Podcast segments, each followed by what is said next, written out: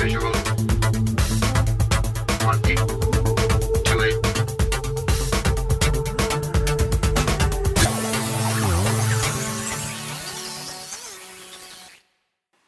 information, spread joy。大家好，欢迎来到 Zone Fifty Two 五十二区，我是 Tommy。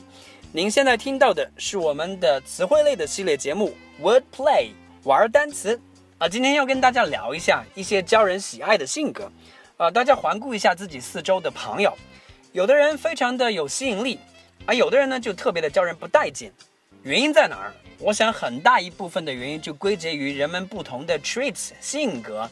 当你去梳理一下你的身边那些特别容易招人喜欢的人的一些积极的、正面的性格的时候，你很容易就会发现一些共通的特质。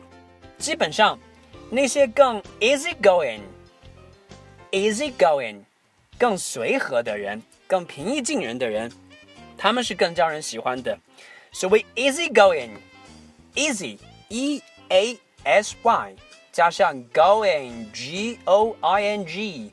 Easy going 是指那些性格随和、容易相处的人，和 friendly，我们都知道 friend 这个词，f r i e n d l y，它是在朋友 friend 这个词的背后加上了两个字母 l y。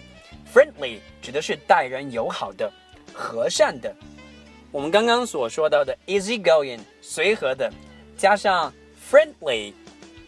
friendly 这样的一种基础的性格，没什么意外的话，都会特别的招人喜欢，因为跟你在一起没有任何的压力啊。而我们要讲到的另外一种性格叫做 generous Generous, G E N E R O U S, generous, 大方的、慷慨的。为什么这样的人会招人喜欢？举个例子吧。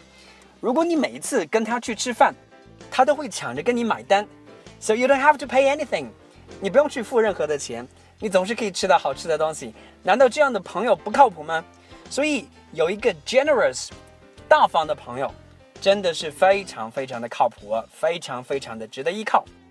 我们再接着看，对于你的朋友也好，或者说你对于别人来讲，人们都会去期望你是一个 decent，decent。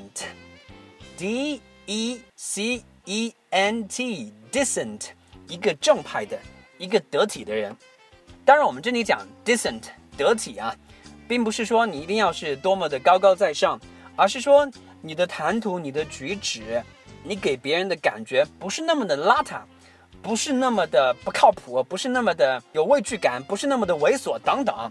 所以，be a decent guy，所谓的一个得体合适的人，不管是。别人对于你作为朋友来讲，还是你对于别人作为朋友来讲，being decent，让自己显得很得体，不管是言谈上，还是着装上，还是举止上，这都是非常非常重要的一个小小的环节。